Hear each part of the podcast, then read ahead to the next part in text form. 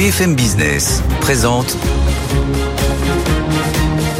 Edwige Chevriot, la grande interview. Bonsoir à tous, bienvenue dans la grande interview. Mon invité ce soir, c'est une des personnalités de la tech des crypto-monnaies. Bonsoir Pascal Gauthier.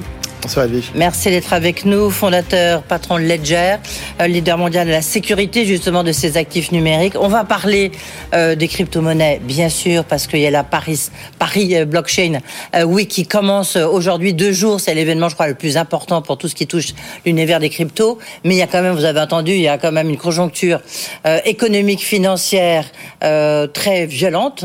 Est-ce que pour vous, ça change quelque chose? Vous êtes membre du Next 40, vous êtes une des plus belles licornes françaises.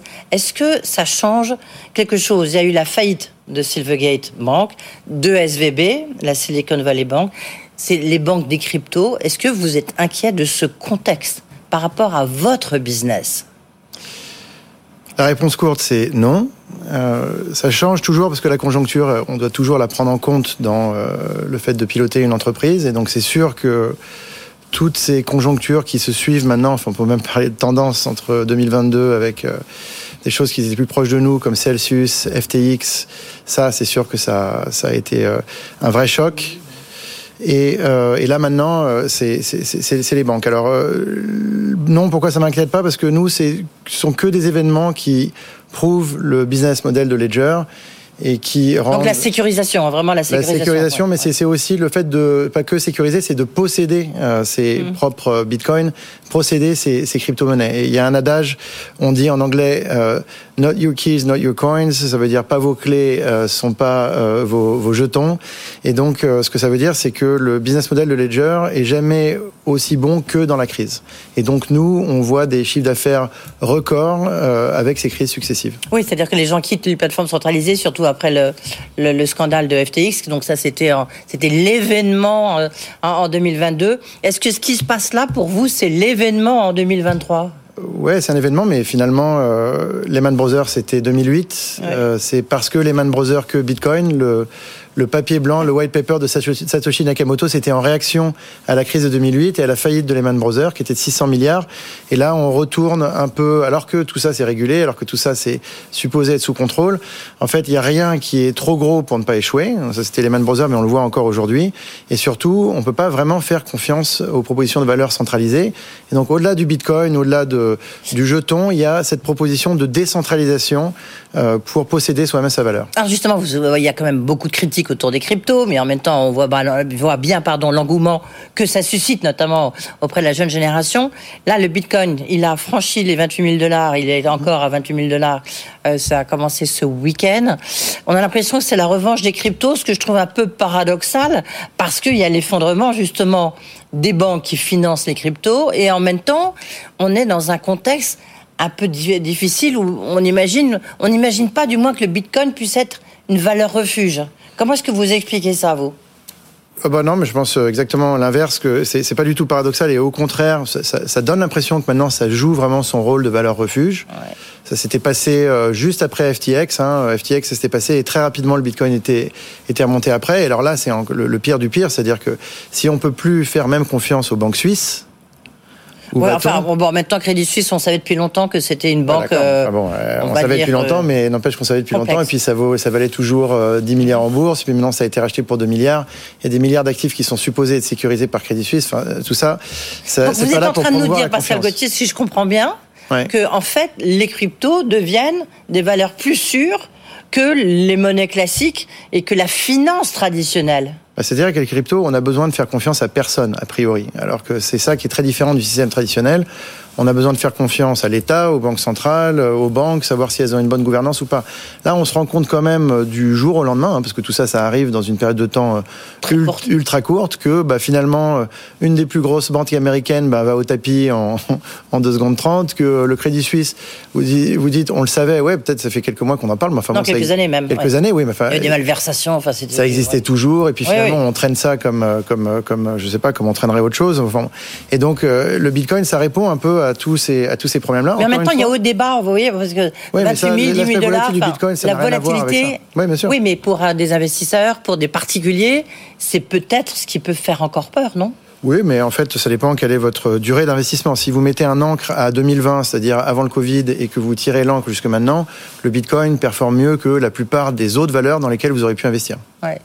Alors, ce qui est important pour vous, pour Ledger, donc, euh, je le disais, c'est la, la, Paris Blockchain Week. C'est c'est un, événement très important. On, va y venir, mais juste pour poursuivre sur votre activité, la sécurisation, en fait, c'est ben, ce que vous faites. C'est vraiment la course à de plus en plus de sécurité pour rassurer Ouais, effectivement, parce que le, problème de la sécurité, c'est un problème euh, bah, forcément récurrent, et puis c'est pas un problème qui va s'en aller. C'est-à-dire qu'il y aura toujours plus de hackers demain qu'il y en a aujourd'hui, et en plus, de plus en plus de valeurs passent en ligne. Donc il y a une grosse incentive aux, aux voleurs, je dirais, d'essayer d'aller voler cette valeur en ligne. Et vous avez été hacké, vous, du reste, oui. Euh, alors ça, vous parlez d'autre chose. Donc il y a le, le, hacking de données. Donc nous, c'est ce qui nous est arrivé à un moment donné. Et ensuite, il y a le hacking de valeur, c'est-à-dire on vient vous prendre votre argent. Donc euh, un légeur ne s'est jamais fait hacker, c'est-à-dire qu'il y a 6 millions de ledgers qui ont été vendus jusqu'à présent. Aucun de ces ledgers n'a été hacké, c'est-à-dire qu'on a pu extraire de la valeur d'aucun de ces ledgers. Par contre, ce qu'on peut faire, c'est qu'on peut attaquer une personne. On peut dire à une personne, se faire passer pour quelqu'un d'autre et lui dire, bah tiens, envoyez-moi vos codes privés, dites-moi tout ce que je dois savoir sur vous et envoyez-moi votre argent. Et c'est souvent ça qui se passe. Nous, Ledger, donc quand on travaille sur la sécurité, on travaille sur le produit en lui-même, mais on travaille aussi sur les process et on travaille beaucoup à faire en sorte que vous, en tant qu'utilisateur, vous soyez pas le point d'échec. Hein, parce qu'aujourd'hui, c'est ça qui se passe. Et donc, on travaille sur beaucoup de solutions pour, au fur et à mesure, enlever les différentes attaques qui peuvent faire en sorte que vous donniez euh, de manière malencontreuse vos codes à quelqu'un d'autre. Et donc la seule règle à respecter, c'est ne jamais donner ces 24 mots à personne. Oui, on reviendra du reste sur cette question parce que 24 mots, du reste, c'est un peu compliqué. On peut, on peut aussi un peu les perdre. Donc, mais on, reviendra là-dessus. De quoi vous allez parler lors de cette euh, Paris euh, Blockchain Week? Donc événement plus important dans, dans, dans ce domaine, mais c'est un peu la tech aussi qui est sollicitée. Monsieur, bah, vous savez, nous, on est têtu, on dit toujours la même chose depuis 2014. On est têtu, vous voulez dire, c'est ça? Oui. Je sais pas, en tout cas, on est bien têtu. Et, euh, et c'est euh, d'ailleurs intéressant, c'est-à-dire que depuis 2014, on dit la même chose. Pendant des années, on nous a dit, oui, mais attends, euh, finalement, à quoi ça sert? Et puis FTX, c'est très bien, etc. Et puis là, on se rend compte au fur et à mesure, avec tout ce qu'on vient de dire, depuis 2022, que finalement, les places de marché centralisées, que ce soit en crypto ou pas, bon, bah, elles tombent les unes après les autres. Donc là, ça renforce vraiment le message de Ledger. Et donc, on va continuer à dire exactement la même chose, que si c'est pas vos clés, bah, l'argent ne vous appartient pas, qu'on a des solutions de sécurité, de conservation et d'utilisation, hein, parce que Ledger, c'est pas que la sécurité.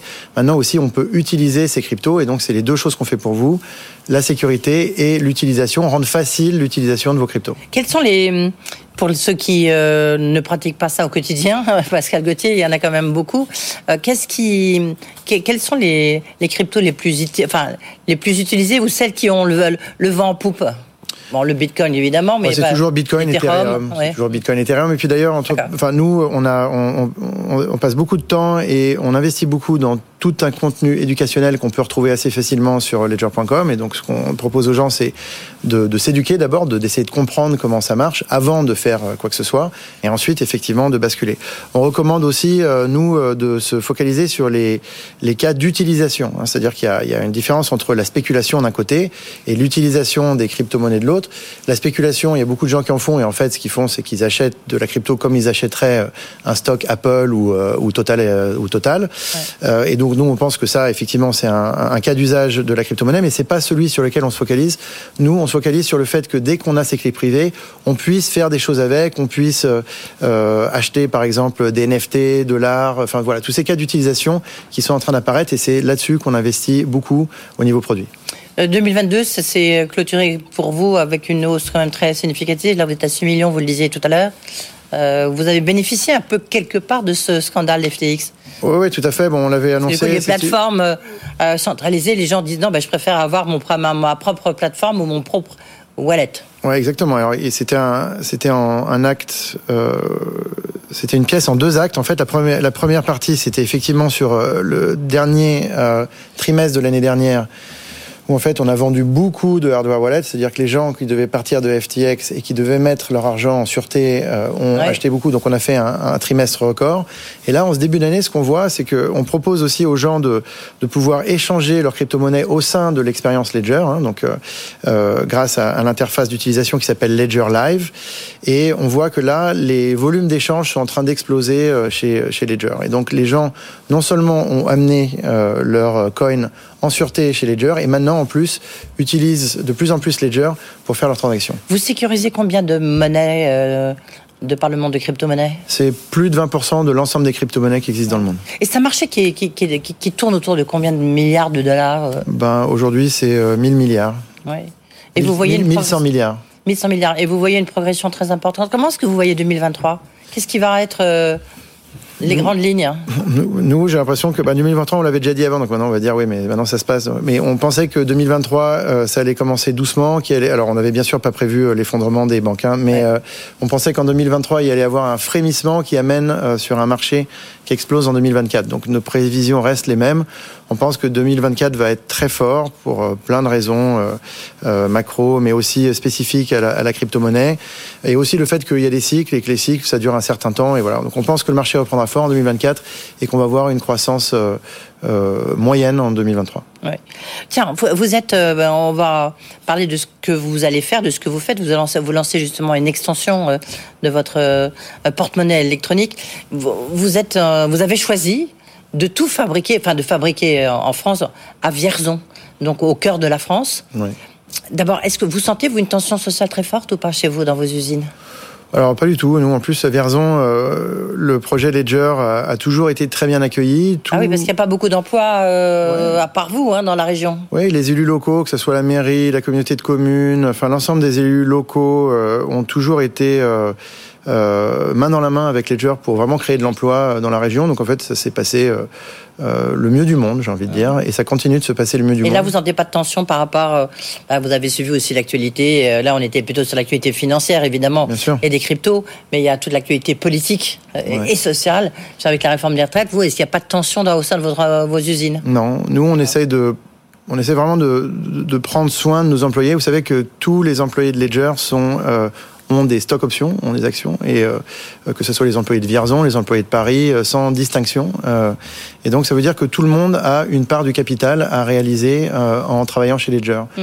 Et donc ça, ça veut dire que c'est aussi une manière de, de, faire en sorte de, de vraiment travailler en équipe. C'est assez différent euh, parfois d'entreprises où certains auraient accès au capital et pas d'autres. Bon, voilà, nous on a réglé ça comme ça, et tout le monde est assez bien traité. Et on s'occupe, on fait euh, d'ailleurs une, une, étude tous les ans pour savoir si euh, la vie de nos collaborateurs euh, se passe bien, et notamment dans l'équilibre euh, travail-vie personnelle.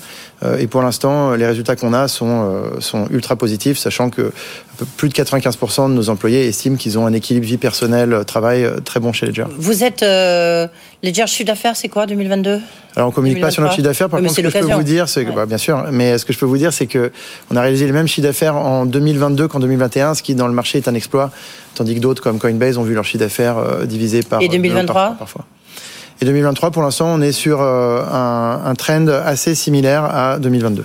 Et moi, je ne comprends pas. Vous à chaque fois que je pose la question, j'ai la même réponse. Et à chaque fois, moi, je fais la même réponse en disant que c'est quand même très étonnant. Vous faites dans cette nouvelle génération, vous êtes encore plus, je veux dire, secret que, les, que les old school. Donc, c'est un peu étonnant. Pourquoi est-ce que vous ne publiez pas votre chiffre d'affaires, par exemple, chez Ledger? Eh ben parce qu'il y a de plus en plus de, de, journalistes comme vous qui ensuite vont analyser euh, ce que je vais dire pour euh, extrapoler et en tirer des conclusions. Or, le chiffre d'affaires, c'est euh, une composante d'un business plan. Il faudrait ensuite dire quel est le pourcentage de marge, quel est le, le pourquoi on fait des profits, est-ce qu'on en quoi fait, comment, C'est l'ordre du milliard. C'est l'ordre de C'est l'ordre de centaines de millions. D'accord. L'ordre mm. du milliard, on peut aller jusque là ou Non, on peut pas aller jusque là. D'accord. Okay. je vais pas vous deux, dire. Deux centaines de millions avec un S centaines de millions avec un S. Oui. D'accord. Ah non, mais on essaye petit à petit d'essayer. De... Non, mais c'est pour bien mesurer le, le, le, le voilà oui, oui. Combien de salariés? euh, 800. Ouais. Ledger, c'est, une, une grosse PME française. Et donc ouais. euh, nous, notre objectif maintenant, c'est de devenir, c'est d'aller en milliards de chiffre d'affaires. Et donc euh, on travaille dur pour ça. Et d'ailleurs, on lance cette année euh, notre nouveau produit qui s'appelle Ledger Stacks, euh, et euh, qui est un produit qui a été dessiné par euh, l'inventeur de l'iPod. L'inventeur de, de l'iPod. Ça, c'est. euh, Et ça, on va le lancer en mai. C'est un produit qui coûte 279 euros TTC, qui les vaut, et euh, on a déjà euh, des préventes qui montrent que euh, c'est le meilleur lancement de tous les temps de, de tous les produits que Ledger a pu lancer. On a lancé le Nano S, le Nano S+, venu ici, le Nano X. Oui. Voilà. Et ben là, on fait entre 4 fois et 10 fois mieux que euh, tous les lancements qu'on a pu faire avant. Et d'ailleurs, il y a eu tellement de succès qu'on a dû suspendre euh, les préventes pour être sûr de pouvoir les livrer, euh, de, pour être sûr de pouvoir livrer nos clients. Et dessus, on pourra mettre des NFT, on pourra mettre sûr, tout. Peut, oui, bien sûr. Oui. Les NFT, ça va représenter combien? Est-ce que c'est vraiment quelque chose qui va, qui est transformant?